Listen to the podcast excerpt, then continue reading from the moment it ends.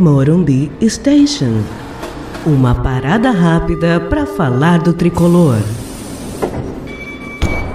Olá, torcida tricolor. Eu sou Milton Júnior e este é o Morumbi Station de número 130. Uma edição especialíssima, afinal, o campeão voltou. Estamos falando do São Paulo, mas também do nosso amigo e jornalista da ESPN, André Plihal. Plihal, que alegria recebê-lo nesse contexto maravilhoso. alegria é toda minha, Milton. Um abração para você, para o Lucas, para os teus ouvintes. É, você que fez algumas promessas aí em caso de, de quebra de, de tabu, de saída de fila, melhor dizendo, eu fiz uma para você. E essa é mole de cumprir, é prazerosa de cumprir, que é voltar ao Morumbi Station agora para falar de coisa boa, finalmente, né, Milton? Ah, que maravilha, Plihal. E claro, sempre conosco, o meu cronista favorito, que brinda esse podcast com seu talento, que é o Lucas Karazek. Fala, Lucas, como que você está? Salve, Milton, salve, Plihal. Ainda estou em estado de graça, não sei até quando isso vai durar, mas é bom demais. É, primeiro, eu agradecer demais o Plihal por estar aqui, é, e como ele falou brilhantemente, falando de coisa boa. Tem muito tempo que a gente não pode fazer um, é, tantos episódios assim em sequência, é, falando desse sentimento, dessa, de, de, dessa maravilha que é ser campeão e sentir isso de novo. É, queria aproveitar e começar perguntando aqui para o Plihal, é, finalmente campeões, é, finalmente sentindo isso novamente, eu acho que a, a pandemia ensinou. É, é, na, na, pandemia, a gente teve que reaprender a torcer. E agora, com esse título, o torcedor do São Paulo reaprendeu a comemorar. Uma comemoração diferente. A gente estava no Morumbi é, tudo mais. Eu queria de você, qual você acha que é o peso histórico dessa conquista? É, bom, Lucas, um abração para você, parabéns pelo, pelo título paulista engraçado, é, quer dizer, é, seria cômico se não fosse muito duro para todo mundo, né? Quando é que a gente, em 2012, ali, é, dezembro, iria imaginar que a volta olímpica seguinte se desse é, oito anos e quase oito anos e meio depois, é, no meio de uma pandemia em que é, você já não frequentava estádio há mais de um ano, é, e que você mesmo assim vibrasse quase como ou como uma Copa Libertadores, conquista de Libertadores, conquista de Mundial, ou ali no, nos brasileiros, porque eu acho que o, o, o nível de, de, comemoração do São Paulino, a proporção foi muito próxima mesmo é, das comemorações de grandes conquistas, ou igualzinha, mesmo não estando no estádio. Acho que é, nós três aqui, em todas as ocasiões em que o São Paulo foi campeão, e a gente estava na cidade em que o São Paulo foi campeão, a gente estava no estádio, não acompanhou pela televisão. E, e, o, e o, muito louco é que é, isso é, não diminuiu tanto emoção, vibração, nada disso. Então, é, são coisas é, tão desconjuntas assim que é, nós comprovamos na pele que, que realmente o, o futebol é uma coisa totalmente sem limites. É, você alcança ali uma, uma, um momento de, de êxtase que poucas outras coisas são capazes de, de, de provocar, de causar. Então, é, respondendo a, a, tua pergunta, e até comparando um pouquinho, acho que é até um pouco forçação de barra, viu, Milton, viu, Lucas? Mas se a gente pensar que em 92, no primeiro título de Libertadores do São Paulo, na primeira partida, e não foi para poupar de outras competições, não, foi porque não se dava muita importância à Libertadores, por incrível que pareça, contra o Criciúma em Santa Catarina. O São Paulo jogou com um time mesclado, até mais reservas do que titulares, e perdeu por 3 a 0. E depois daquela conquista, aí eu, eu posso afirmar categoricamente, porque eu vivi isso muito, muito de perto. Imagino que o Milton, um pouquinho mais velho, mais próximo da, da minha idade, também tenha vivido. É, a Libertadores passou a ser vista por todos como uma competição grandiosa, como a competição mais importante do continente.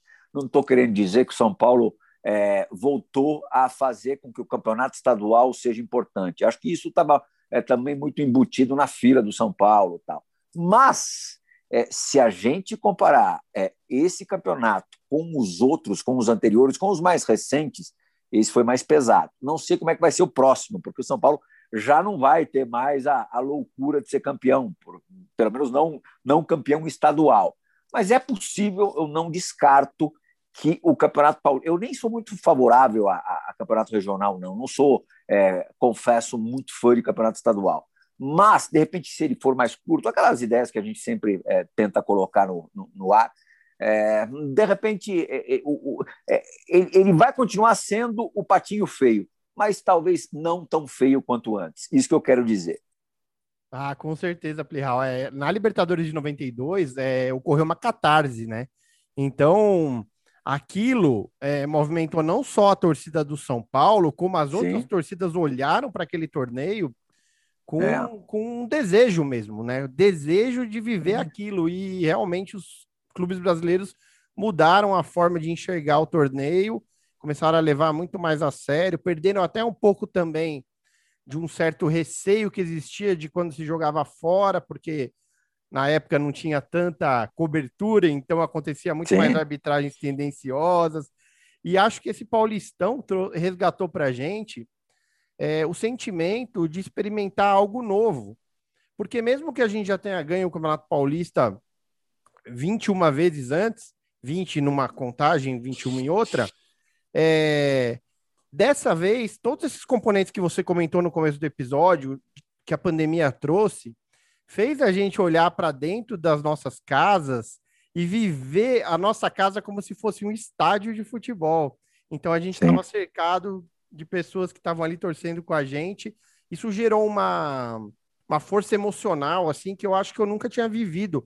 Porque, como você comentou, nos, nos grandes títulos a gente vai ao estádio, muitas vezes, até pela violência que rondou o futebol por muito tempo, a gente deixava os pequenos em casa para ir ao estádio, principalmente quando era um clássico. E dessa vez eles estavam ali com a gente, vivendo muito pela primeira vez.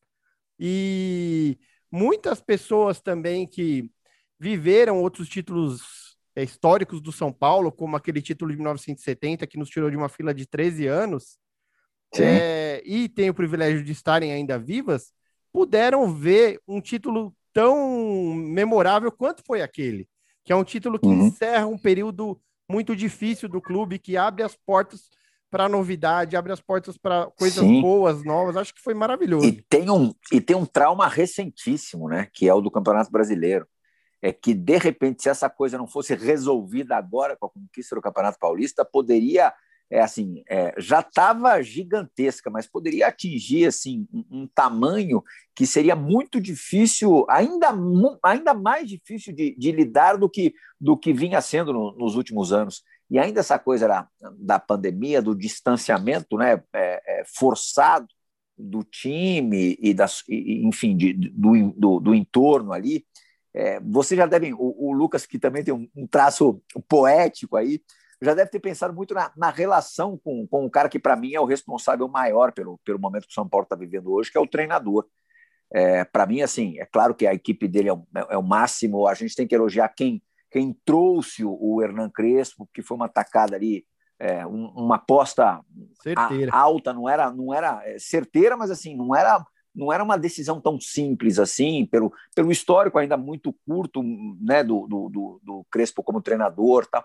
Mas eu acho que todo é, é engraçado, né? Porque isso acontece com o Palmeiras também, com, com o Abel Ferreira, e talvez com o, o Palmeiras se é, é, é, corroia isso de, um, de, um, de, uma forma ainda mais é, intensa, que é você ter um cara que já entrou para a história do clube, é, o Abel mais do que o Crespo, claro, pelo, pelas competições vencidas, é, e, e, você jamais é, esteve próximo do cara. Você nunca viu um jogo no estádio do time do cara. E você não sabe quando vai ver. E não sabe se vai ver. Porque, bom, futebol brasileiro, toda loucura. E assim, tem muito São Paulino que ainda tem é, resquícios de pessimismo, achando que o cara vai embora também de uma hora para outra. Eu não acho que isso vai acontecer. Ele não dá pinta de que isso vai acontecer, a não ser que, enfim, é, é, surja uma proposta de, de outro mundo, mas eu, eu não acho tão, tão fácil assim também de, de, de isso surgir. É, mas assim, é uma, é uma relação que você curte, mas ao mesmo tempo você dá uma, lamentada, né, de não estar tá vivendo isso é, fisicamente é, de um jeito mais próximo. Eu não sei se vocês também estão com essa sensação. Total. É. Com certeza, com certeza. Acho que é, é, acho que essa é a sensação de, de todos os torcedores, né? E acho que os próprios jogadores sentem um pouco isso no, no, no campo. Eu falava esses dias, acho que na transmissão, é, que a gente tem jogadores que sequer conheceram o carinho da torcida, né? Sim. Sequer conheceram, eles só recebem a rede social. A rede social, 90% das vezes é pedrada, assim, é muito difícil. E, e a, até assim, o que a gente, como ser humano, acaba valorizando também é a pedrada. Então, é o que vai bombando no Twitter, nas redes sociais. Eu acho que esse título ele tira um pouco esse gosto amargo da boca dos jogadores. O Volpe falou sobre isso, né? Que o, o jogador que chegava lá com dois meses já estava sentindo esse é, é esse peso como se estivesse lá aos oito, nove anos. Imagina o Reinaldo que está aos oito, nove anos. É, que, que a gente ficou assim, teve dois. E a, a, rede social, a rede social é raivosa demais, né? Totalmente. É impiedosa demais, né? Ela vai ali, não é nem que vai no pescoço, ela, ela te apunhala mesmo e, e gira a faca, né? É, e, e, e, às vezes com uma maldade que às vezes a gente, a gente mesmo, assim, eu falo por mim, às vezes eu tuito coisas que eu fiz. Poxa, tem, um, tem uma pessoa do outro lado, sabe? Ah. E, e ver isso, é, ver, ver, esse carinho que a torcida tá tendo, até com marcas, com patrocinadores, é, e principalmente com os jogadores que tiraram São Paulo dessa fila, é muito bonito, né? Com certeza, acho que o, o momento é, proporciona isso para a gente. E, e aí eu queria saber de você se, se você realmente acredita que psicologicamente esses jogadores estão livres dessa praticamente essa maldição dessa fila, dessa, desse sentimento ruim que vinha toda vez que tinha essa essa carga de decidir, de, dessa pressão e tudo mais? Eu acho que momentos difíceis vão acontecer é, no decorrer da temporada, normal, acontece com todo mundo, e acho que esses momentos vão ser assimilados e os jogadores vão conseguir lidar com eles de uma forma diferente dos últimos anos. Vai, se a gente pegar, vai, quando a fila começou a pesar mesmo, vamos pegar de, de o quê? 15 para cá, 5, 6 anos para cá, é, que o fardo começou a ser mais pesado eu acho que vai ser um pouco mais simples. E é engraçado que, mesmo no jogo contra o Sport em Cristal, é, dois dias depois, pouco mais de 48 horas depois, e com jogadores diferentes daqueles que participaram né, da, da maior parte da, da decisão, repetiu um ou outro ali, o Nestor jogou, o Rojas jogou, mas o grosso ali, os titulares é, sequer estavam no estádio, mas você já percebia uma leveza maior, né?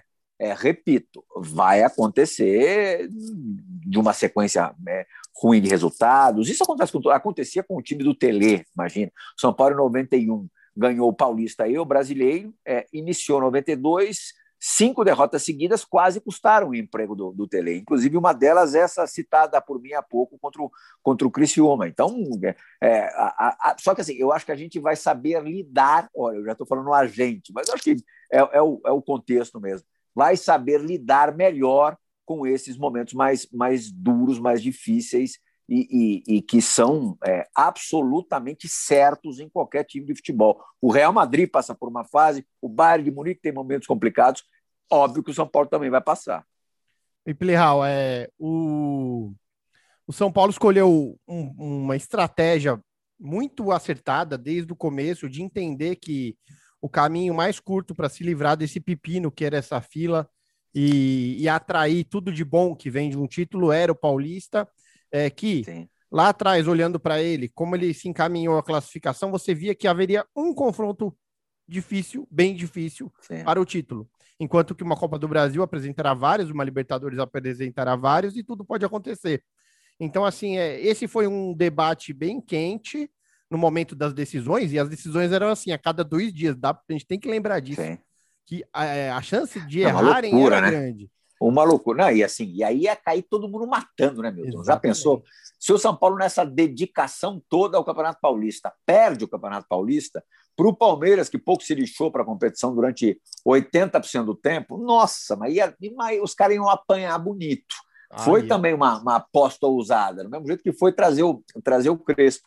Só que assim, quando as coisas são bem feitas, normalmente, futebol não é, não é exato, mas normalmente é, o, o desfecho acaba sendo positivo porque nesses anos todos, eu pelo menos não me lembro de nenhuma vez em que o São Paulo foi o primeiro da classificação geral.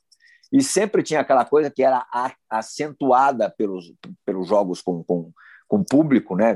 torcida visitante e tal, você jogar em Itaquera, você jogar no Allianz Parque, e aí pesa mesmo, é só você pegar o retrospecto, o histórico contra esses times com estádios eh, lotados, é, o São Paulo sempre tava, entrava muito em desvantagem. Na maioria das vezes já, já caía na, na semifinal, aconteceu de cair nas quartas, né? E para times pequenos até no ano passado, já antes em 2014 também quartas de final, com o Murici no, no banco, né? Nos pênaltis com a, com a Penapolense. É, mas assim, aquela coisa do, do dever de casa direitinho, essa foi a primeira vez. No, pô, em dois anos atrás, quando o São Paulo chegou à final, o São Paulo chegou, pô, é, ninguém sabe como. É, o, o, o, ataque na decisão contra o Corinthians em Itaquera tinha o Everton Felipe como titular.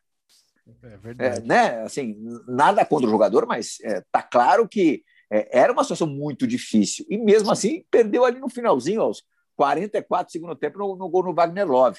Dessa vez, você enfrentou, tudo bem, um adversário mais qualificado. O atual Palmeiras é melhor do que o Corinthians de, de 2019.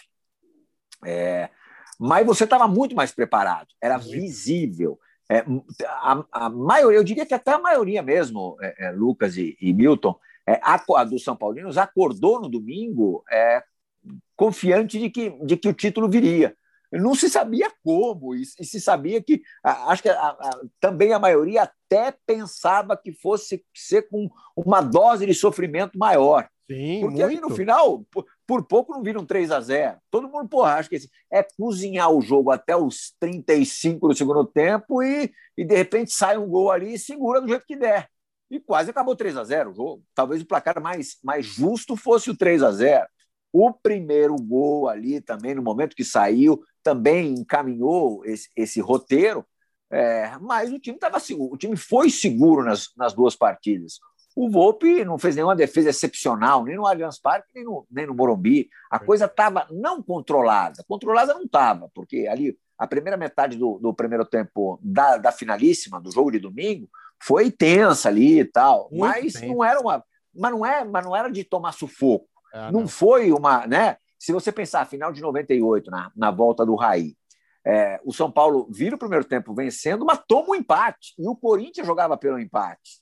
Uhum. Depois, pô, foi 2, 3 a 1, mas assim, teve contornos mais dramáticos do que, do que no último domingo. Foi até, pô, se a gente pensar nas vitórias do São Paulo no ano passado, mesmo nos melhores momentos com o Diniz, era sempre a forceps. Essa não foi. Foi uma coisa mais natural.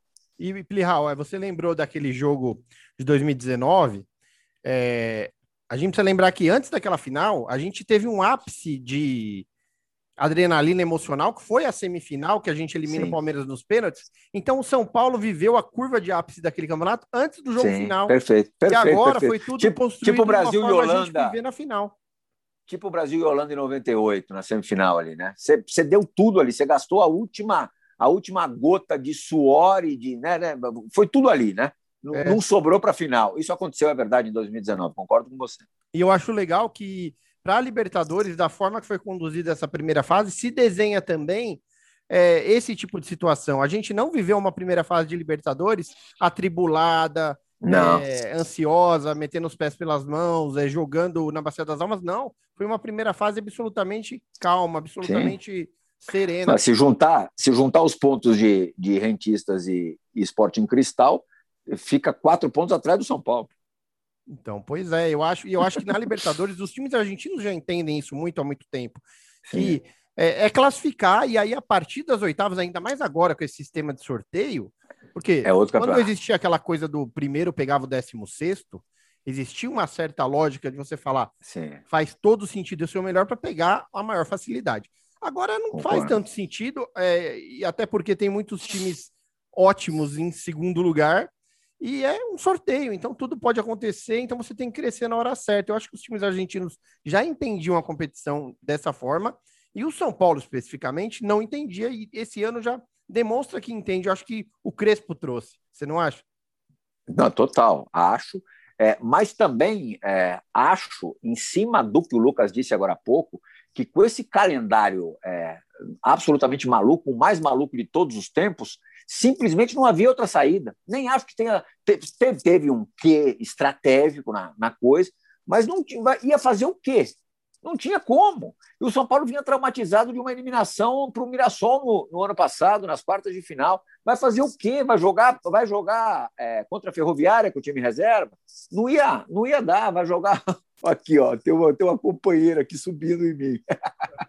pra, vocês só estão escutando. Eu mas... tenho uma aqui também, tá aqui no meu pé. O, o Milton e o Lucas estão vendo a minha, minha can aqui fazendo, fazendo um pouquinho de bagunça. Mas não tinha o que fazer. Ferroviária e, e mesmo o Mirassol, depois, que era mais fraco que a Ferroviária, tinha que jogar com o time titular. O São Paulo tinha que, pelo menos, estar na final. Não tinha, é, com, com toda a expectativa depositada e toda assim, é, toda, todo, todo, todo não, mas boa parte do foco voltado para o Campeonato Paulista, chegar, chegar à final é, tendo é, Ferroviária e Mirassol como adversários nessa, né, nesses primeiros é, mata-matas, era, era uma obrigação, não era quase uma obrigação, era uma obrigação. Então não tinha o que fazer. É, é, louco, né? Você pensar, pô, jogou o segundo turno da fase de grupos da Libertadores inteirinho com o time reserva. E beleza, assim, era melhor ser primeiro? Acho que era. A chance de você cruzar nas oitavas com um time menos forte era maior. Pô, o São Paulo, a gente sabe mais do que ninguém, o São Paulo precisava viver o que está vivendo agora. Até para a Copa Libertadores, para você ter mais, é, não tranquilidade, porque essa palavra jamais vai existir no futebol, mas um pouco é, mais de leveza daqui para frente. É, eu, eu falava isso até, acho que falei em outro Morumbi Station, que essa não era nem não era um planejamento bom ou um planejamento ótimo, é. era o único planejamento possível, Sim. era o único planejamento para um time que precisava sair dessa fila. E falando um pouco mais sobre essa campanha é, do Campeonato Paulista, essa campanha é, que, que a gente poucos lembram, mas a gente realmente começou com alguns titulares, com, com alguns reservas, para jogar com titulares na, na Libertadores. Depois a gente troca porque entra numa fase Sim. realmente é, decisiva ali do Campeonato Paulista. É, queria saber, na sua opinião, quem foi o grande herói ou quem foram os grandes responsáveis pelo São Paulo sair dessa fila finalmente aí? Olha, para mim o, o Crespo é o cara. O Crespo é o cara. Se não fosse o Crespo, é, não, não vou te garantir que nada disso teria acontecido, mas ele, ele fez com que todas as coisas positivas acontecessem. Todas. É, eu acho que tudo ali tem, tem o dedo do Crespo, foi obra do Crespo. O cara, é, eu ouvi muita gente discutindo é, o legado do Fernando Diniz aí nos últimos dias, mesmo depois do título. Gente, é, o cara pode ter dado uma contribuição ou outra no que diz respeito a, aos jogadores, de repente, estarem é, mais encorajados, tal, jogando de uma forma. Mas, é, ah, mas pô, quem é, inventou o Léo de zagueiro foi o Fernando Diniz. Quem é, participou da vinda do Luciano foi o Fernando Diniz. Será que o São Paulo não, não, não, não seria campeão é, com o Bruno ao invés do Léo como zagueiro? Será que o São Paulo não seria campeão é, se, o, se o Luciano não estivesse presente? Seria. Então, acho que não foram, não foram fatores determinantes. E acho que, assim, é, pô, o cara, para mim, a, a gente pode resumir nas duas partidas finais o quanto esse cara é preparado. É, o, a, o São Paulo lidou com a ausência do Luciano no primeiro jogo, com contusões no primeiro tempo do primeiro jogo dos dois caras mais desequilibrantes do time, o Daniel é, e o Benítez, é, e no jogo final, é, no momento ainda em que o placar estava 1 a 0, o Luan sai. O Luan, que é o carregador de, de piano, um termo antigo, mas vamos usar, do time, sai machucado.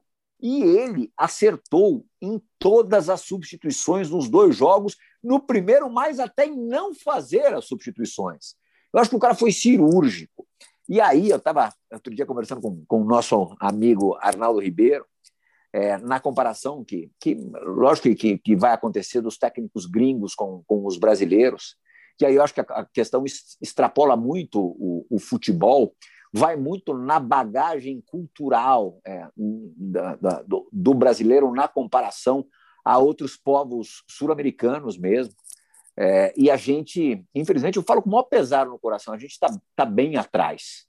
E o Crespo, e, e isso, isso faz o quê? O cara é, tem uma formação, estou falando formação mesmo de, de criança, totalmente diferente da, da, formação de uma criança brasileira. Então, o cara cresce, adolescência, juventude, é, início de, de, de fase adulta, com uma outra cabeça. Um cara desse passa a maior parte da carreira como jogador de futebol na Europa e consegue assimilar tudo de um jeito, claro, diferente. Assimila de um jeito especial, assimila mais, aprende mais. E aí, sob todos os aspectos, o cara vai ser melhor do que um profissional é, que ter, pode até ter o, o, mesmo tempo de carreira e, e, até também vida fora do país, tal, mas que não aproveitou da mesma forma. E, e, o, e o Crespo ainda tem um aditivo é, ele, ele é de classe alta, estou falando financeiramente. É, isso não é nenhuma qualidade, tá? Não estou dizendo isso, não. Mas o cara teve uma formação acima até da que os argentinos, na média, têm. Imagina um cara desse tendo passado duas décadas da vida na Europa, é, na nata do futebol, da profissão que ele exerce. Ele chega aqui, ele sabe administrar um grupo de uma forma diferente. Porra, é só ver a postura. E eu não estou falando do terno, não estou falando do sapato, não, não. Da, da, da, da conduta do cara no, no, no, no, dia a dia de treinos, na hora do jogo. É, tu, tudo vai ser diferente, Lucas. Tudo vai ser diferente. O cara vai saber lidar com qualquer tipo de situação com um embasamento diferente. Então, acho que assim, não é só, ah, mas o técnico brasileiro também estuda. Não é só isso. A coisa vai muito além e muito além. Você tem que buscar muito ali no começo. É difícil comparar, é cruel até comparar, mas é a realidade. É, é, e acho que assim, o cara conseguiu é, modificar, porque todo mundo falava, ah, enquanto o São Paulo não resolver a sua política, esquece, não vai sair da fila. Ah, enquanto o São Paulo, e eu falava isso, inclusive, hein, só para deixar claro, enquanto o São Paulo não, não arrumar o CT, não, não, o nosso CT ficou para trás. Enquanto o CT não for igual ao do Palmeiras e do Flamengo, não vai ganhar nada. Ah, enquanto o Morumbi não cobriu o Morumbi, não fazer o que, não sei o que, não, não, não, não. Felizmente, felizmente, a coisa é mais simples. Se você tiver um cara com o cadeado do CT na mão e cuidar ali daquele, daquele universo, cuidar bem, ser atento a todos os detalhes. É claro que a gente não pode esquecer que ele foi super respaldado. Acho que essa diretoria tem muitos méritos. É, ele foi realmente, ele teve todas as condições para. É, vieram jogadores, a, alguns até que ele, que ele, se não pediu, ele participou de alguma maneira da, da, da vinda. Mas assim, ele foi muito habilidoso em tudo. E acho que assim, no, no, principal ali, que é o trabalho do cara, que é a hora do jogo, embora ele não entre em campo mais, infelizmente, resolveria o problema da nossa camisa 9 é fácil, se, é, né? Mas, pô, o cara, meu, o cara foi absurdamente competente. O cara pegou um clube, um, um, um grupo, melhor dizendo, que é, terminou o brasileiro arrebentado moralmente, animicamente, psicologicamente, que não teve sequer folga, não teve descanso, já emendou, é, terminou aquele jogo, tudo bem, terminou mais para cima, né? Aquele jogo contra o Flamengo acabou sendo muito importante também. Mas três, quatro dias depois, estava estreando no Campeonato Paulista contra o Botafogo de Ribeirão Preto. Puto anticlímax. E o cara, o cara não deixou a peteca cair. É claro que o desafio é, para frente é muito maior do que o que ele já conseguiu. Mas se a gente pensar nessa, nessa primeira amostra e com essa coisa de jogo a cada 48 horas que a gente nunca viu, e o cara conseguiu, nessa, ali no, no momento ali mais periclitante, de, de menos espaço entre um jogo e outro, foi o melhor momento dele. Ele ganhou oito partidas seguidas. O cara foi brilhante. O cara é. Eu não vou dizer que ele não errou nada, porque pode ser que ele tenha errado alguma escalação, mas também não, nenhuma foi gritante. Mas assim, as coisas importantes o cara gabaritou. Não sei se vocês concordam comigo, mas eu acho que o cara gabaritou. Ah, eu concordo muito e acho que ah. é, disso tudo que você disse, duas coisas me chamam muito a atenção. Primeiro, a importância que ele dá para a equipe de trabalho dele, justamente Sim. compreendendo que sozinho é muito difícil fazer e que ele precisa de competência. E os caras são bons, né? Muito bons, os caras são muito bons. Tá na cara que os caras são bons. Tiram a, a, camisa do clube, né? É, ficaram felizes com a oportunidade e abraçaram a causa e, e abraçaram o grupo também e, e foram muito bem recebidos, já falaram várias vezes. E uma outra que você comentou sobre a passagem dele na Europa, as diversas experiências, como é, taticamente ele domina as possibilidades que o time oferece. E a gente Sim. viu o jogo da Libertadores contra o Sporting Cristal encerrando a fase de grupos ontem. E o time desenhado taticamente exatamente como o time principal, o que mostra que mesmo com Sim. muito pouco tempo para treinar, está sendo treinado e melhor que isso, está sendo compreendido e bem executado Sim. por todo mundo. Perfeito. Tem, tem esse detalhe, né? Ele, ele acabou ganhando aquele mêsinho. Eu acho que esse mês foi determinante. É, que muito, é, muita gente pensou que poderia ser ruim, porque o time começou bem o Campeonato Paulista, né? Apesar de, na, na partida anterior à, à parada da, da, da pandemia, é, o, o, time ter perdido para o Novo Horizontino, ali a, a, empatou com o Botafogo jogando direito, depois ganhou, goleou, ganhou, goleou a Inter de Limeira, goleou o Santos e perdeu para o Novo Horizontino, né? Mas pa parecia vir um embalo legal. Até na hora que parou, muita gente falou: putz, não, não podia ter parado. Ao contrário, acho que foi, foi, foi quase determinante ter parado ali, né, Milton? Acho que uma das coisas que você falou aí que realmente foi fundamental para esse crescimento do São Paulo e essa curva ascendente aí que a gente não sabe até onde vai, Deus queira que vá é, bem longe. É, o São Paulo, antes do Crespo, ele não voltava bem das paradas que tinha, né? Sempre que tinha mais tempo para treinar, o São Paulo acabava voltando pior. E acho que esse foi um dos mais fundamentais, uma das mais fundamentais mudanças que o, que o Crespo trouxe para a gente. É, além disso, o Crespo usou o banco, isso é uma coisa que você falou no, no, no último episódio é, que a gente gravou com você, que, que é, eu acho que foi uma das coisas mais fundamentais. Assim, a gente teve 19 jogadores que marcaram pelo menos um gol no Campeonato Paulista. Isso é, isso é muito grande, isso é muito diferente do que acontecia ano passado. Ano passado, o banco de reserva ficava a quilômetros do campo. Parecia que o cara tinha que correr é, a Jorge João Saad inteira para entrar em campo. É, e aí também teve a questão que ele olhou para a base, né? Ele conseguiu é, olhar para. Ele levou o pessoal do Cotia para treinar nos primeiros, nos primeiros, na, nas primeiras semanas ali de treinamento na Barra Funda, e acho que todas essas coisas acabaram sendo fundamentais para um Galeano ficar entrando sempre, o Sara, Igor, Lisieiro, o, o, o, próprio Lisieiro, né, que ninguém esperava e, e virou um, um dínamo ali naquele, naquele meio campo, um, um jogador assim que eu não esperava ver. Será, é... que, com, será que com outro treinador o Lisieiro teria apresentado esse rendimento?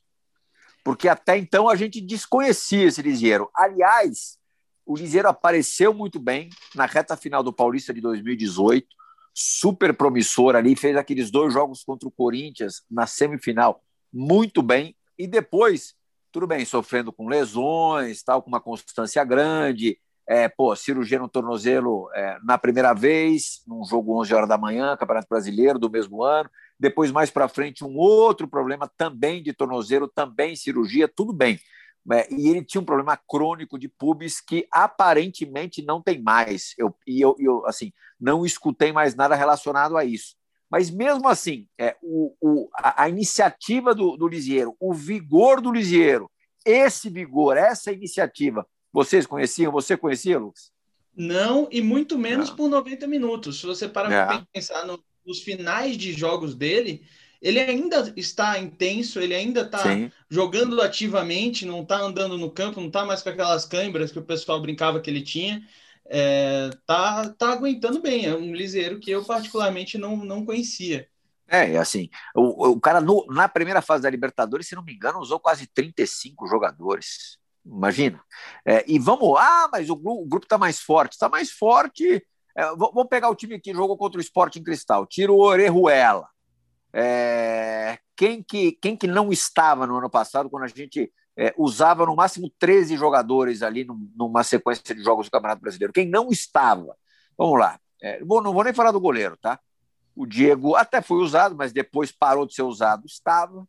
Rodrigo. É, o, o, o, o Rodrigo não jogou com o Diniz, né? Eu, eu pelo menos não, não me lembro. Não. É, quem mais? É, o, o Wellington o Bru... jogou muito pouco, né? Mu... Não, eu, o Wellington não jogou. O Wellington jogou com o Visoli, estreou na, na, no jogo contra o Flamengo. É, e assim, bom jogador, hein? Bom jogador, hein? É, Nestor. o Thales não, não, não entrava. O Shailon, se o Diniz quisesse, não teria sido emprestado para o Goiás e, e, e, aparece aí como um cara que, que pode dar a volta por cima. O Eu Rojas. diria até que as, o Rojas já estava ali no, no, último mês, o Diniz já estava à disposição, talvez não estivesse no, no, no mesmo ritmo, tal, mas já estava à disposição, já estava treinando com, com, com o grupo. Ali na, meu, na situação que o São Paulo estava ali na reta final do Diniz, onde fez dois pontos de 18, sei lá, como, como ali jogou fora qualquer chance de, de, de, de, campeonato e quase joga fora a fase de grupos também da Libertadores. Ali você tinha que apelar para qualquer um, inventar alguma coisa. O Galeano não foi aproveitado e constantemente é aproveitado. Gente, o Crespo, a gente falou do Everton Felipe no começo do episódio. O Everton Felipe jogou na primeira fase da Libertadores por alguns minutos contra o Sporting Cristal, com a situação definida, tudo, mas entrou. É, isso, é, isso é administração de elenco. O Boia, o, o Boia jogava bastante com o Diniz, acho que até demais. É, deveria ter sido usado menos. Mas assim, o, o, o essa nova função ao, ao Vitor Bueno é, pode não ser, não é, pode não ser não, não é o centroavante dos sonhos e, e, e, acho difícil que um dia venha a ser. É, mas, pô, está sendo mais útil do que, do que no ano passado com o Diniz, ou está sendo mais bem aproveitado do que no ano passado com, com o Diniz. Não sei se vocês concordam comigo. Concordo muito. Eu acho que ele olhou Não. com carinho para as potencialidades de cada jogador que tinha lá à disposição e também olhou com muita atenção para as vulnerabilidades. Sim. E foi buscar soluções, né? Eu lembro que na primeira semana dele de trabalho, Plihal, ele pede treinos da, das categorias de base na frente dele na Barra Funda. Sim. E é para ele poder enxergar ali o que, que podia ser solução para ele num cenário de pouca chance de contratação imediata. Então, eu acho que foi muito inteligente. É... O São Paulo sempre foi um celeiro de bons jogadores, mas poucos técnicos tiveram a coragem de se utilizar disso como ele fez. No período de tempo que ele fez isso, tão rápido, ninguém. Porque Ninguém. nós tivemos técnicos incríveis que aproveitaram base, mas com essa rapidez e com essa e coragem. Quem usou não. tantas vezes o time reserva? Quem usou tantas vezes o time reserva? É só o seu Tele com o time que o Murici comandava. Que não era nem o, não era nem o Tele, no caso, né? O treinador era o Murici, né? Mas assim, o, o, o time reserva, do goleiro ao ponto esquerda, quem fez isso tantas vezes? É, é um, é um ponto de curva, assim, muito salutar. De, rep, de repente descobriu-se que o São Paulo tem um elenco legal. Já não tinha? É. Tinha. Só que não era aproveitado. Tem gente que fala, ah, mas pô, pelo amor, esse não, esse cara lá. O, o, ó, eu, eu não descarto um toró da vida é, com o Crespo, não, não que fosse ser uma sumidade, não é isso, mas que fosse ser mais bem aproveitado. Até o Carneirão fosse ser mais aproveitado que o Juan Fran tivesse um rendimento, um desempenho diferente, não sei. O Juan Fran, mas, não assim, tenho dúvida. Com esse esquema de três zagueiros, eu não tenho dúvida nenhuma. Tu, tudo me leva a crer que o, o cara, ele, ele, ele consegue aproveitar, tirar é, assim, o que de melhor tem o jogador. E acho que esse é, é um dos pontos mais importantes no trabalho de um treinador. O Tele era muito isso. O Tele fazia isso assim, do Ronaldão ao Leonardo. Ele tirava o que o cara tinha de melhor. É, o seu Tele, eu lembro que ele usou o Cafu em tudo que é posição que a gente pode Pô, imaginar, menos no gol. É, o, o Cafu no, no, primeiro Mundial contra o Barcelona jogou como ponta direita. É, é um é algo assim que chama muito a atenção. E para nós, Plihal, esse título assim foi muito é, de sentir as sensações, né? Que que o campeonato propiciou e foi se formando essa onda de que vai chegar, vai chegar. E para você que trabalha o futebol no dia a dia, que vive isso profissionalmente, como foi para você esse processo? Da campanha, você diz? Então, acho que é... foi uma coisa assim. A pavimentação foi, foi algo é, pensado e natural. Você meio que já sabia o que, que ia acontecer. Nem, você não estava não, não tava, é, é, sentindo que eventualmente poderia acontecer alguma surpresa. Foi um caminho muito certeiro, assim, né? Do, do primeiro ao último jogo. Assim, não teve nenhum momento que você falou, opa, acho que, acho que não vai dar certo. Ou será que não vai dar certo? O, o, o não vai dar certo, vai, vamos, vamos colocar, chegar à final do campeonato, como eu falei agora há pouquinho. Ser campeão já, aí já tem outras coisas envolvidas. Mas assim, que a caminhada fosse ser mais assertiva do que nos últimos anos, estava é, escancarado. É, não, não, era nem que dava pinta, estava na cara que o São Paulo iria é, fazer uma ter, ter, uma trajetória mais, mais limpinha, assim, mais, mais linear do que nos últimos anos. Te passava essa confiança, né? Do mesmo jeito que na, na própria Libertadores te, te passa. E, e assim, coisas que nos acostumamos a ver nos últimos tempos com absoluta frequência, dessa vez tiveram um final diferente e, e, e melhor para o São Paulo. Quando que o São Paulo ia empatar o jogo em Itaquera na última bola? Quando que o São Paulo ia segurar o Racing na Argentina com 10 em campo durante 15 minutos? Não ia. O, o, nos últimos anos, perderia para o Corinthians, ter, terminaria 2 a 1 Corinthians ganhando de virada, terminaria, sei lá, 1 a 0 para o Racing, ou não. Ou assim, o jogo contra o, jogo contra o Palmeiras no Allianz Parque, a primeira final, você perde dois jogadores. O que, que ia acontecer ali? 1 a 0 2 a 0 para o adversário e acabou. E não, o São Paulo, pô, o São Paulo jogou contra o Palmeiras durante a maior parte do tempo sem três dos seus principais jogadores. E, e assim, e levou numa boa, levou numa boa, sem passar em segundo algum sufoco. O São Paulo não tomou sufoco em nem um segundo das duas finais. E aproveitando essa pergunta do Milton, é, fazer uma pergunta que é um pouquinho mais pessoal e vai mais nessa coisa do título. É, claro. como, como foi para você, como é para você contar essa história do título como repórter e sentir isso como torcedor, sabendo todo o contexto, já tendo contado aí milhares de, de decepções? Então, diferentemente dos, dos outros títulos do São Paulo, né?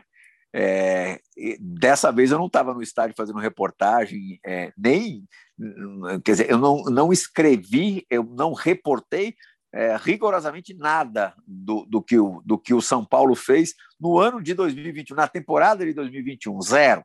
Então, quer dizer, eu não tive essa preocupação, Lucas. Em outros tempos, tipo, pô, né, final do, do Mundial de 2005, eu estava dentro do gramado. Aí, aí cara, é um, é um, é um exercício é, e, e imenso de equilíbrio, de saber que você não pode despirocar, porque tem uma coisa que é, obrigatoriamente tem que ser mais importante ali, que é a sua profissão, o seu trabalho, né? Não posso ali esquecer de tudo, largar tudo e, e sair para festejar. Não, não, não, tem como você mandar embora.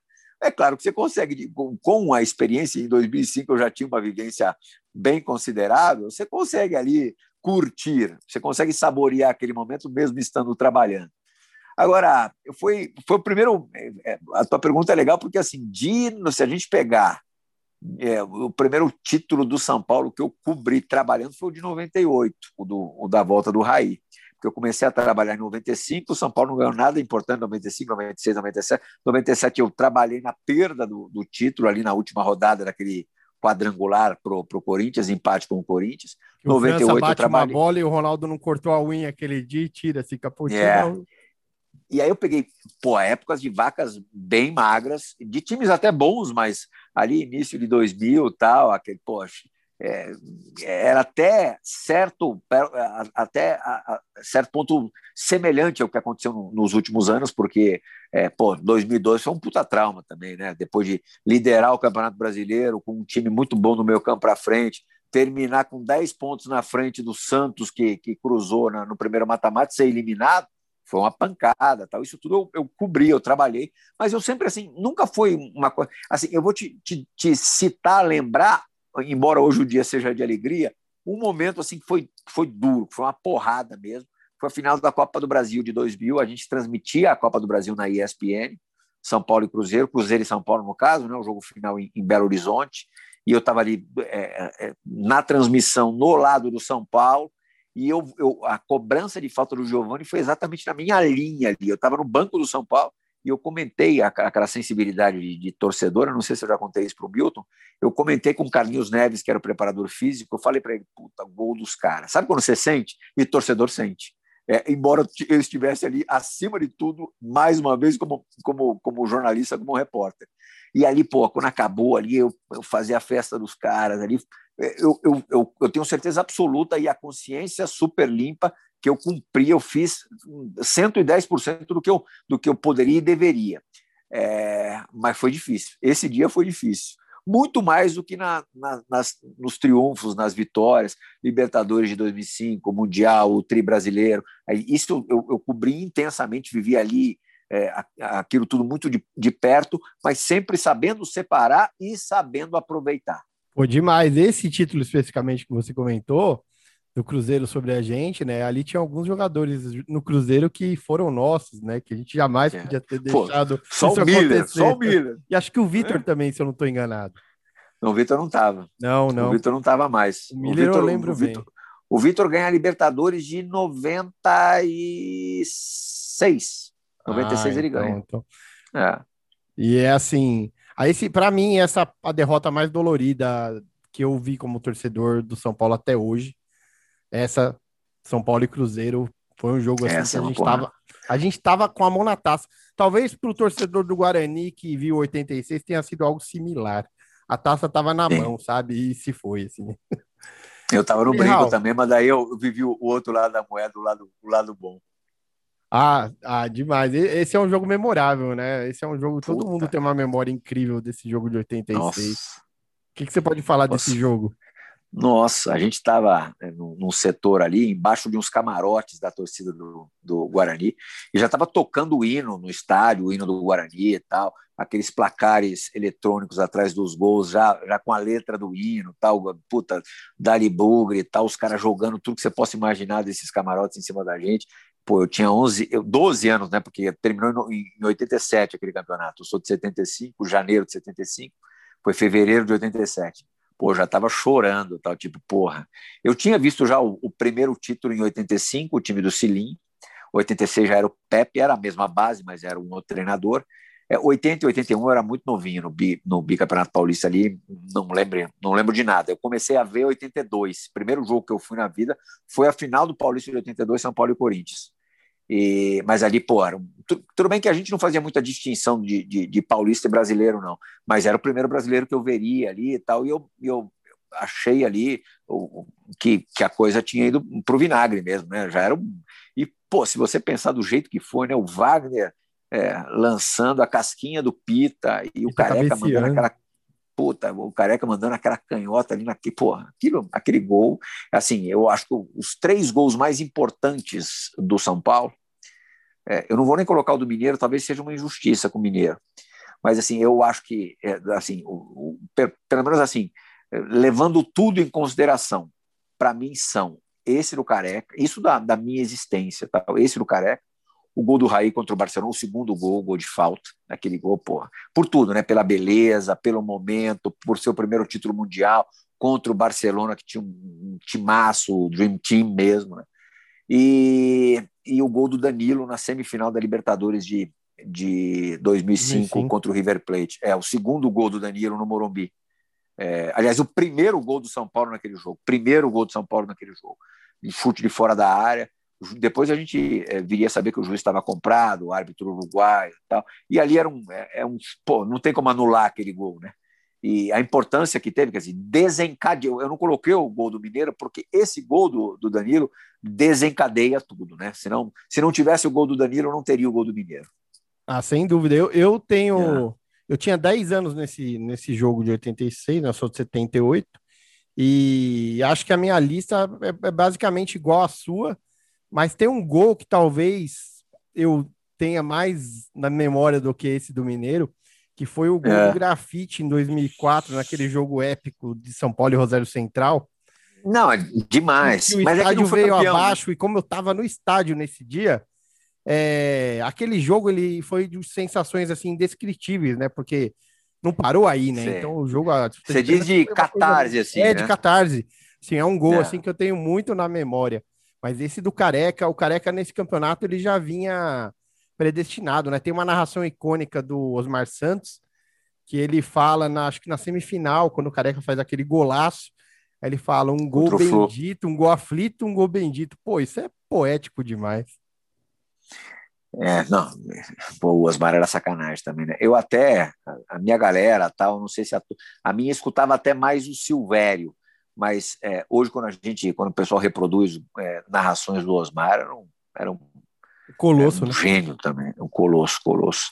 Essa coisa de catarse, tem um, tem um gol, você também, vocês também vão lembrar esse muito mais recente, e não deu em nada, porque São Paulo depois viria a ser eliminado no, no, no, no torneio pelo próprio Atlético Mineiro, mas na primeira fase, quando o São Paulo quase fica fora, aquele gol de, de pênalti do, do Rogério Ceni contra, o, contra o Atlético.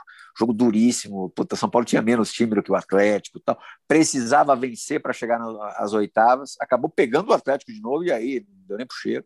É, também esquisito, né? Porque teve expulsão do Lúcio esquisita no primeiro jogo, mas ah, não, vamos, não, não vamos ir tão longe. Mas eu lembro pô, a loucura que foi naquele, naquele pênalti do, do Rogério, um gol esperado ali, porque o pênalti você se prepara para ele, né? Para comemorar, mas mesmo assim foi, foi uma loucura. Foi, foi aquele último jogo da fase de grupos, né? Que foi. eles falaram que ia ser um jogo treino. É. é eu lembro, eu lembro desse gol. É, aliás, aquele jogo foi, foi, foi bem, bem emocionante. Vou, vou aproveitar essa toada aqui de vocês, esse assunto, é, e, e, queria perguntar para vocês dois: é, qual gol vocês acham que foi o desencadeador desse título agora? É, qual o gol mais importante, o gol mais marcante para vocês desse, desse último título? Que sem dúvida é um dos mais importantes do, da história. O do Luan. Não tem, né? O do Luan. O do Luan mudou o, o, panorama do jogo, né? O gol, o gol, embora o jogo tenha sido 2 a 0 o gol do título é o gol do Luan. E eu vou de Luan também, o outro gol do Luan. O outro gol do Luan foi um gol assim que você viu, fala, meu, o Luan meteu esse gol. Vamos, vamos. Mas na Libertadores, né? Ah, então eu já confundi tudo a estação aqui. É, foi, com, foi contra o Esporte em Cristal, na estreia. Ah, é verdade. Olha, vixe. Mas tudo bem, vai ver se É que tá torcedor, torcedor não é poupado. Libertadores. Pô, eu acho que você, eu acho que você está pressentindo o Tetra. Tomara, tomara, tomara. E aliás, você levantou um bom ponto. O que você espera para essa sequência do São Paulo na Libertadores. Lembrando que a gente tem essa parada, né? Olimpíadas, Copa América. É, saco, além né? janela, quem, janela, que eu acho que... que é um fator aí que a gente deve temer um pouquinho, porque o mercado vai reaquecer, eu imagino. É, pode ser. Mas assim, eu não, eu não, eu não acredito em mais do que uma venda, não. E acho que o São Paulo, é, se sair alguém, é a molecada ali que joga no meio e acho que para o meio há opções. É lógico que eu espero que ninguém saia, mas eu não acho que seja assim desesperador se alguém for vendido. Acho que todo mundo ali tem, tem substituto. Até acabou de. Tá, tá chegando né, um, um jogador para o setor, que é o Emiliano Rigoni, que na Europa não foi grande coisa, mas no Independiente jogou bem e foi um pedido desde sempre do Crespo.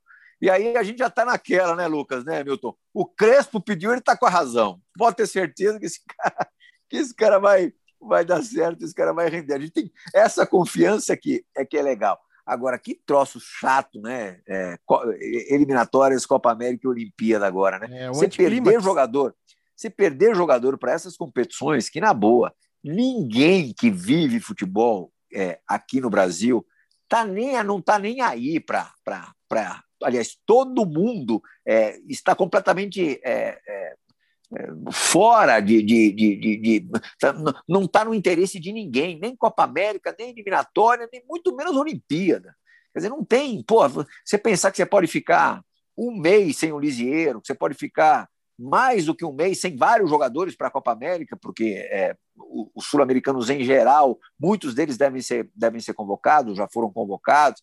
Quer dizer, muito, muito chato isso. É, esse ano ainda a temporada não para complicar não para, né? Quer dizer, você vai ter desfalques mesmo em muitas rodadas do Campeonato Brasileiro. Não vai ter na Libertadores, porque a Libertadores só volta ali no, no finalzinho de julho, mas no Brasileiro vai. E assim, são rodadas preciosas e é, é muito ruim isso. Assim, não, é não é, só agrada, só interessa a quem organiza, a quem ganha dinheiro. Ao público, zero, zero, aderência nenhuma. É, eu concordo e acho que a, a, principalmente as Olimpíadas é, é um pouco forçação de barra esse ano, porque o mundo não está vivendo um contexto que propicia é, esses jogos. No próprio Japão existe muita resistência à realização deles. Sim. E com toda a razão, então é realmente a gente vai. E, e o São Paulo, sendo um bom formador, perde nas duas frentes, né? Porque Sim Assim, o Dani Alves a gente vai acabar não perdendo mais, porque ele foi cortado. Talvez, né? até, per... talvez até perca por menos jogos, né? É, talvez Mas até ganhe ele, né? Porque agora ele talvez retorne mais cedo ao São Paulo. Mas do jeito que ele é, que ele é doidinho, cara, capaz dele ficar bom para a Copa América. É capaz. Ele, ele... foi, cortar, ele, é. ele foi cortado para os jogos da eliminatória, mas ele, esse cara vai se matar para jogar a Copa América. Não digo que vai, vai conseguir, Sim. mas ele vai, vai fazer de tudo. E falando de jogadores, Plihal, eu queria falar de dois com você, é, em especial. O Luan, que é um cara que parece que já é veterano há mais tempo, parece que é profissional há mais tempo. Tamanha a ah. qualidade e a competência dele executando a função e a camisa 9, se você acredita que realmente é o grande, a grande peça que falta nesse quebra-cabeça, eu acredito. Não, assim, pensa esse time do São Paulo com o Pedro lá com a camisa 9. Aí vai para as cabeças. Só que o Pedro é do Flamengo e não vai vir para o São Paulo. É, quem mais, além do Flamengo, tem um, um 9 é, que você cobice loucamente aqui no Brasil? É, loucamente ninguém. Eu acho que o Flamengo tem os dois mais tem de refinamento dois, né? técnico, né? Refinamento é. técnico, o Gabigol. E assim, e, e centroavante é, além. É, é a posição mais cobiçada do mundo e é a mais cara também do mundo. Centroavante bom é caro, não tem, não tem mágica, cara. E o São Paulo não tem dinheiro. Aí realmente só se for uma é, assim com, com auxílio de terceiros mesmo, um São Paulino aí é, abonado que, que resolva, nem que seja fazer um empréstimo para o São Paulo, trazer algum jogador é, mais parrudo, assim, porque do contrário não tem como, não tem mágico. Qual? O, o, o Crespo é, é, é, é, fascinado pelo Borré. O Crespo acha que ah. com o Borré ele briga com chances reais de ganhar a Copa Libertadores. Mas e aí, quem que vai, quem que vai pagar pelo Borré? O São Paulo não tem dinheiro. Ele vai ficar uma... livre agora ele vai ficar livre no meio do ano. E ele pode jogar as oitavas de final pelo São Paulo. Por causa da pandemia, como aconteceu no ano passado, há essa liberação do jogador que já. Tanto que o Luciano, no ano passado, já, já havia jogado pelo, pelo Grêmio, e se o São Paulo não tivesse caído na primeira fase da Libertadores, teria condição de jogar as oitavas. É, então, quer dizer, é, é, só se aparecesse assim, um, um, aquela coisa mesmo de um, de um mecenas, algo que já, já ocorreu em outros clubes, mas o São Paulo tem. O São Paulo tem vários milionários são paulinos, mas ninguém que coloque ali o dinheiro na em cima da mesa, infelizmente. E, e nem é o caminho, né? Outro dia eu fiz uma provocação, né? Porque tantos jogadores aí que nós temos ainda e que ainda pagamos e que foram trazidos pelo, ah, pelo Pássaro e pelo Raí, o Pássaro tá no Vasco, né? O Vasco tem é. o Cano, de repente já que ele achava esses jogadores então, mas... bons investimentos, ele podia fazer uma troca, levar algum. Mas o Cano é, o Cano é aquele. É, o Cano é o cara do. Pô, ele faz gol na pequena área, né? É, eu não sei se eu. Eu não sei se é o tipo de centroavante, se bem que a bola com o Crespo tá toda hora ali na. É mais rompedor. Né? cruzamento, né? tá. Mas eu não sei, eu acho que o Crespo gosta de um cara um pouco mais mais participativo, colaborativo, assim. Não sei como é que seria com. É, eu, eu, eu, sei que ele não morre. Por, o Caleri, ele não morre de amores não morre de amores. E também é caríssimo, não tem, nem, nem teria como, mas ele não não está entre os, entre os centroavantes preferidos dele, não. O Borré ele gosta bastante. O Borré mudaria realmente o, o, o, o tamanho ali da, do setor ofensivo do São Paulo. Com certeza. E eu, eu acho até que a gente não está mal servido se a gente não quiser usar um centroavante clássico, aquele centroavante é. mais trombador, mais alto ali. A gente tem Luciano e Éder que, para mim, dão bastante conta do recado. Aqui a gente vai ter uma maratona aí de jogos mais razão. outras maratonas que fisicamente não tem como segurar. Até, até você pensar, né, Lucas? Você poderia fazer Sara e Benítez, ou Benítez e Rigoni, ou Sara e Rigoni, do jeito que ele jogou agora e, e, e, e, não ter um cara de área, mas ter o Luciano ali com os três, talvez um pouquinho mais à frente, porque o Luciano também ele rende melhor com a bola dominada, do jeito que ele entrou no jogo contra o, contra o Palmeiras. Ele não é um cara para jogar lá dentro da área. Mas, assim, como você falou, sem um esquema com um 9 ali convencional tal, o Éder também poderia fazer isso. Há opções, né? Não é, não é assim que também, ah, se não chegar ninguém, não tem como. Tem como. E acho que até em, em, em, certos momentos o próprio Pablo. O Pablo também. A galera pega no pé, a bola bate e volta muitas vezes, eu sei. Mas assim, ele, ele foi em alguns momentos, ele foi cumpridor também. O primeiro jogo, o jogo no Allianz Parque, ele fez um, um jogo de, de luta, de briga, de, ele fez um jogo igualzinho ao do Luiz Adriano. É que do Luiz Adriano ninguém fala nada, mas assim, um jogo de. Sabe, ele, ele, ele brigou, já é alguma coisa. É claro que para o São Paulo pode não ser o bastante, não ser o suficiente, mas já é. Eu acho que não é um cara desprezível. Eu não, eu, eu não abriria a mão do Pablo. Não, também não. Acho que a questão do Pablo é mais a, o valor é. da contratação e a expectativa é. criada em cima dele, que é o que a torcida mais leva em consideração. Assim, é, você ter a maior contratação sentando no banco para um Brenner que estava é. ali totalmente encostado e que de repente aparece como uma solução, é, o cara acaba perdendo prestígio. Que né? coisa o Brenner, né, Lucas? Pô, ele teve uma ali, foram três ali, não acho que não, não completou quatro meses, né? Depois de tanto tempo ali, não, foi um, um recorte mesmo de três anos, três anos e pouco. O cara jogou pra caramba, assim, mas assim, ele jogou muito naquele período mas antes mesmo de ser negociado, ele já estava descendo a ladeira, né? E aí o cara vai para. Vai, não estou nem falando do fato dele ter ido para os Estados Unidos, que é uma liga muito menos reconhecida tal, e que ele acaba abrindo mão de, de, de pelo menos nesse instante, de voos mais altos tal, mas ele vai para o time que é o último colocado da Major League Soccer. Pô, ele deve estar tá ali, pô, deve, é, esportivamente falando, ele deve estar tá sofrendo pacas. Foi tudo muito rápido, né? Do jeito que subiu, baixou e, e, e assim, é, é capaz de, de, de, ficar ali muito tempo esquecido e não ter mais, não, não reviver um momento daquele de novo na carreira, embora seja muito jovem. Né? Quando ele saiu, ele... me pareceu que era uma ponte, mas não, não sei, acho que não. Mas, acho que não. Acho que não é não. E ele, e ele que estava no banco do Everton Felipe naquela final do, do Campeonato Paulista. É. É, Sim. Que era o jogador ali para ser o centroavante e estava tão escanteado que o pessoal preferiu acreditar no Everton Felipe, que é o meia. É, talvez até com, com, as mesmas características do Vitor Bueno é, de ataque, assim, e, e não olhou para o Brenner, né? Sim. E porque certamente ele estava treinando mal, senão os caras teriam o aproveitado. É, e o Campeonato Brasileiro, o que, que você imagina? Eu acho que o São Paulo entra protagonista demais. Eu também acho. E assim, é, se for nessa batida de aproveitamento do Crespo, é claro que o Campeonato Brasileiro, no Campeonato Brasileiro, o buraco é muito mais embaixo. Acho super importante você largar bem. O, o, o time do Diniz no ano passado largou bem, acho que isso meio que condicionou o resto da, da, da campanha.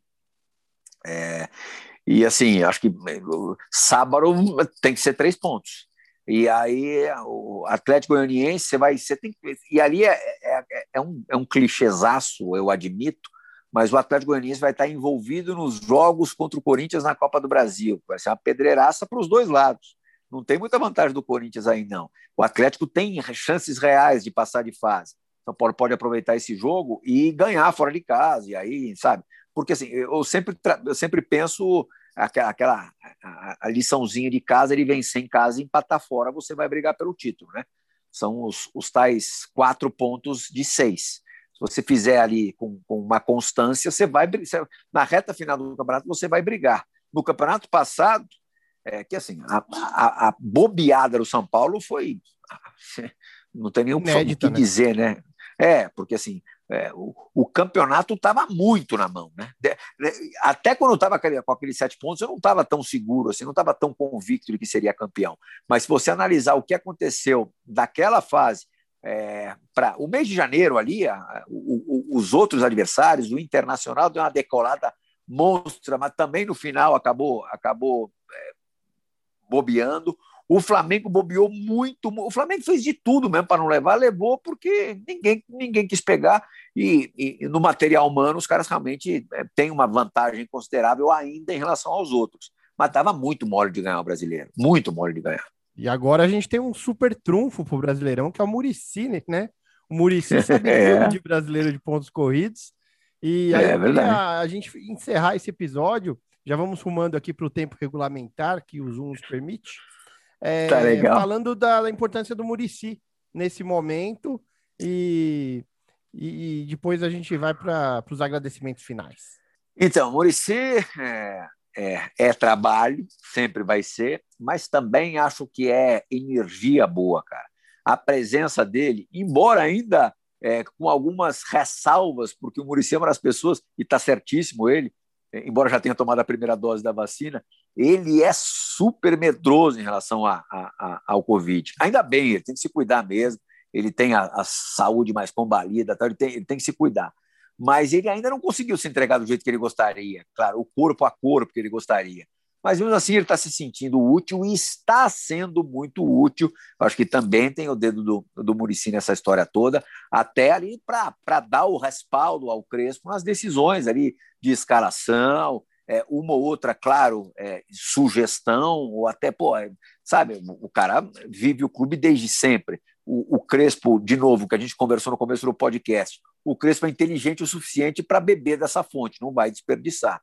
Então, acho que sim, o, o papel do Murici é e vai continuar, mais do que vai continuar, vai ser ainda maior é, daqui para frente. Eu acho que depois da segunda dose ele vai ficar menos medroso, e aí acho que assim, podemos ser o segundo título, o terceiro título, enfim, acho que o, o, o é sempre melhor ter o Murici por perto, sempre bom ter ele por perto. Sempre. A gente, como torcedor, é.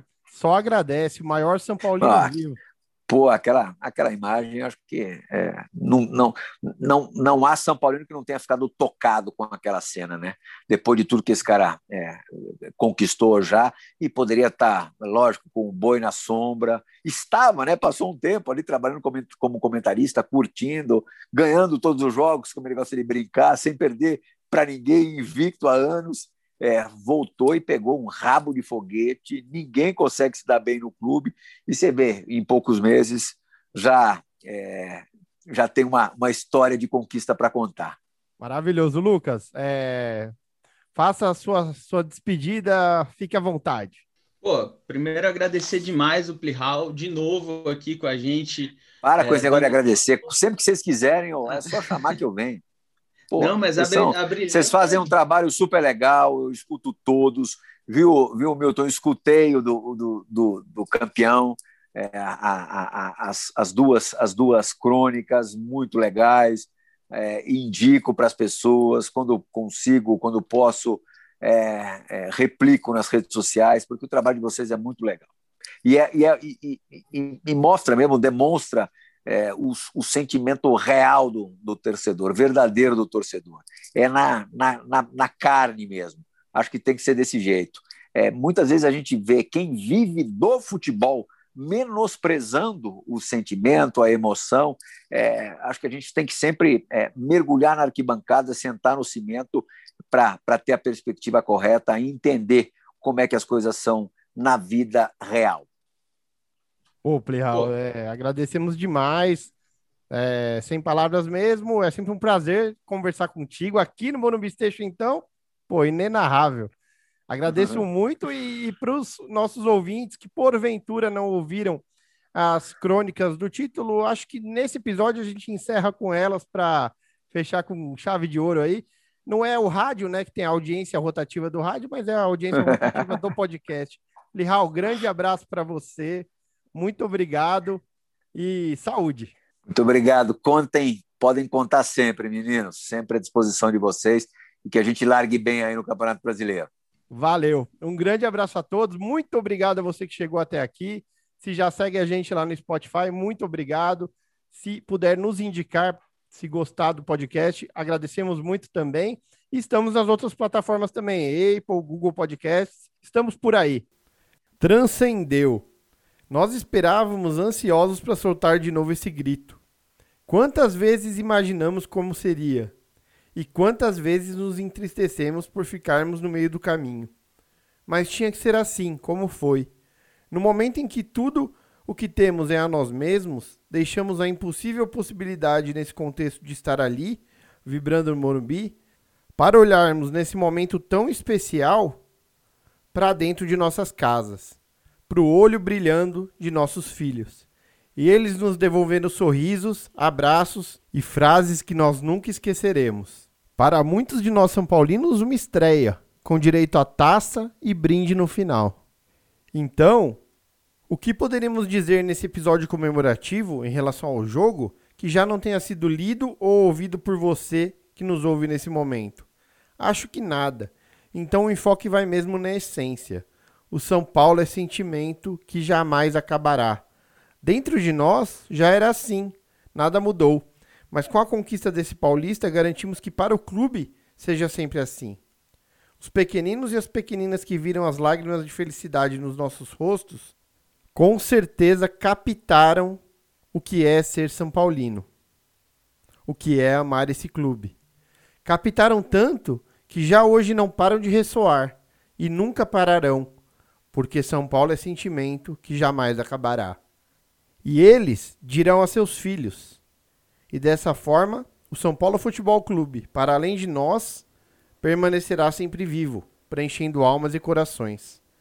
A gratidão nominal a cada um dos protagonistas já externei ali na preleção, porque fomos gratos e reconhecemos o tamanho do esforço antes mesmo da conquista, uma vez que de fato estava ali um São Paulo com o qual já nos identificamos. Há muito por ser feito, claro. Nossos ouvintes sabem da luta incansável para que as conquistas como essa se repitam através da melhoria da governança do clube, mas cada coisa a seu tempo. É preciso saber celebrar as alegrias da vida sem deixarmos as pedras no caminho tolherem nossa criança interior. Porque o futebol, para quem o ama desde menino, é isso, uma extensão do nosso sagrado direito e diria até dever de sermos menos sisudos e mais leves, mais pueris. Sentir, meus amigos, esse é o verbo que define essa conquista e muitas coisas boas virão dela, para além do alívio. Saber vencer, assim como saber perder, faz parte do processo. Nossas vitórias, mesmo no cotidiano, nos transformam e também transformam a tudo em nosso entorno. Adversidades estão aí. O mundo é competitivo e não dá para agir como se não fosse. Mas sempre é bom não perdermos de vista o que se é. Vale para o nosso clube, vale para nós mesmos. Comemorem ainda mais, amigos e amigas são paulinas, pelo título e pela existência desse sentimento único que é ser São Paulo Futebol Clube. O sentimento que jamais acabará. E se houve mais lágrimas do que gritos, acreditem, é porque foi mesmo o título do sentir. É campeão, porra! E agora é com você, Lucas Karasek. Salve Milton, salve torcedor. Vinícius de Moraes já dizia que para fazer um samba com beleza é preciso um bocado de tristeza. Deve ser por isso que é mais fácil escrever sobre derrotas do que sobre conquistas. Eu e muitos amigos são paulinos encontramos na escrita, na voz, uma forma de extravasarmos o nosso cansaço, nossa decepção, nossa cólera, típica do torcedor são paulino nos últimos anos. A raiva dá o combustível certo para querer falar, e quando ganhamos, não há muito o que ser dito que não seja óbvio. Todas as palavras parecem uma descrição de plástico do que todo mundo está vendo, vivendo e sentindo. Tempos sem torcidas nos estádios deixaram times sem o carinho das arquibancadas, e tempos de torcida nas redes sociais deixaram esse time só com as críticas, a amargura, a ofensa. E digo isso por mim, que cantava de pé no Morumbi e hoje só reclamo no Twitter. Como eu já disse, é muito mais fácil escrever bravo do que feliz. Eu sei que parece que eu estou aqui reclamando do meu ofício, mas pelo contrário, essa é a melhor dificuldade que existe: escrever uma crônica em um dia como hoje. Vinícius de Moraes também disse que é melhor ser alegre que ser triste, e nisso eu também concordo com ele. Hoje é mais sobre comemorar do que sobre escrever os nossos sambas. Só alerta o torcedor. Essas palavras estão sem o filtro de um escritor mal-humorado, sem a inspiração de um criativo pessimista. Elas foram escritas apenas por um torcedor em estado de graça. Não servem como parâmetro futebolístico, estético, artístico e nem têm a pretensão de representar o sentimento geral dos demais torcedores. Servem, sim, como um registro histórico, para lembrarmos quando o São Paulo voltar a ser gigante, campeão de tudo, que humildade e pés no chão são valores atemporais porque estamos comemorando muito um campeonato supostamente menor, mas que é do tamanho do que precisávamos agora, porque o São Paulo, por maior que seja, tem que entrar para ser campeão de tudo, sempre. E mais do que isso, para lembrar que estamos comemorando não porque é o único título que podemos ganhar, mas porque ele deve ser o primeiro de muitos. O título de ontem foi lindo, mas sua beleza não está nas palavras, nas frases, nos conceitos, nas narrativas que tentamos encontrar. A beleza de ontem está nas imagens de Murici Ramalho chorando copiosamente. Campeão de tudo, o maior São Paulino vivo cedeu suas mais belas lágrimas à comemoração de um título paulista. Não há nada que eu escreva que seja tão belo quanto isso. Tão belo quanto pais e mães vivendo com seus filhos e filhas o primeiro título deles. Quanto uma criança sentir o futebol pela sua alegria e não pela sua tristeza. As derrotas ensinam a viver, é verdade, mas os títulos ensinam a amar que é muito mais importante. Não há nada que eu diga que seja mais belo que Hernanes levantando essa taça depois de nos livrar do rebaixamento, mais belo que o maior vencedor da história do futebol vencer pelo seu time do coração. Não há nada mais belo que Rojas superar seu próprio corpo e ser campeão jogando e jogando bem. Luan, Sara, Igor Gomes, Lisieiro, jogadores que não sabem o que é crescer sem ostentar o escudo do clube em seu peito e que agora descobrem como é entrar para a história desse clube. Nada mais belo que a pequena Larissa, xodó do elenco da Copinha, comemorando seu primeiro título do profissional. São tantas histórias que se contam sozinhas, tantos jogadores, dirigentes, funcionários, torcedores que vestiam a camisa sabendo que estavam vestindo um enorme orgulho antigo, mas que ultimamente estava fora do seu tempo.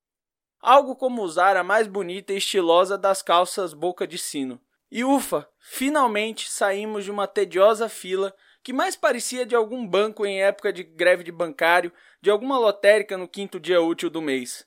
Mas chegou a nossa vez. E eu não tô aqui para dizer como eu tô me sentindo, porque palavras não conseguem descrever. Como é correr pela casa, como os reservas que correram para o campo quando Rafael Klaus soprou seu apito. Como é dormir lembrando e acordar sorrindo. Como é tirar esse peso das costas, esse gosto amargo da boca, de torcer para um time que não chega e que dessa vez chegou. Talvez o que haja de mais belo e representativo nesse áudio não passa nem perto do conteúdo. A forma é mais importante. O que melhor descreve o momento não é nada do que eu disse aqui. É essa voz que cedeu completamente à decisão, que se entregou inteiramente à emoção de um jogo que teve esse tamanho, sim, porque demos esse tamanho a ele. Essa voz que não se desgastou enquanto eu me desgastava nos últimos anos, mas que ontem, um dia sem desgaste nenhum, sofreu. Essa voz que não conseguiu participar de nenhuma reunião do trabalho porque duas horas atrás ela simplesmente não estava existindo. Não há nada que eu tenha dito nessa crônica que represente mais esse momento do que essa voz, que antes estava trêmula, durante estava confiante, mas que depois só soube gritar. Em dias de derrotas, falamos, reclamamos, choramos, escrevemos muito mais. Em dias como hoje, só dá para gritar um grito: é campeão. É bom que nossa voz se acostume. Muito obrigado, um grande abraço a todos e vamos São Paulo. Você ouviu Morumbi Station.